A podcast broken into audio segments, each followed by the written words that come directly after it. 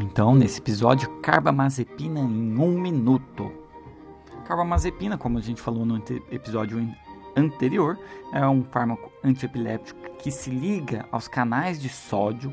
Então, ter em mente canal de sódio, ele age sobre os canais de sódio, ele tem um metabolismo hepático pelas enzimas do complexo CIP450, enzimas P450, né?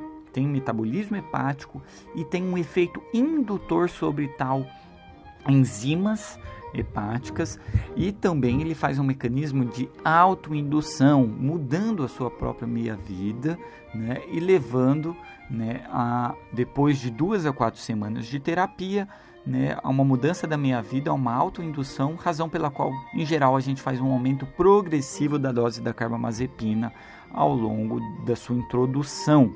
A principal indicação da carbamazepina para as crises epilépticas focais. Em geral, a gente começa com dose de 100 a 200 por dia, vai aumentando 200 a cada 3 a 5 dias, até uma dose terapêutica que varia muito, né, de 600 até 1.200 miligramas por dia. Em geral, 3 tomadas por dia.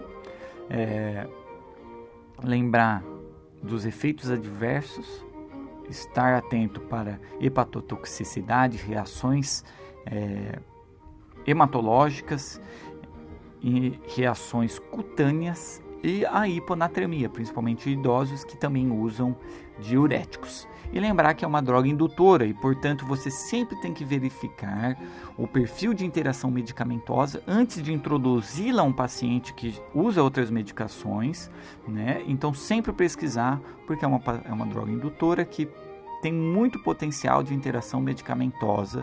Então, temos que estar sempre atento. Quando a carbamazepina está em jogo, né, abre o aplicativo, abre um site e olhe as possíveis interações medicamentosas.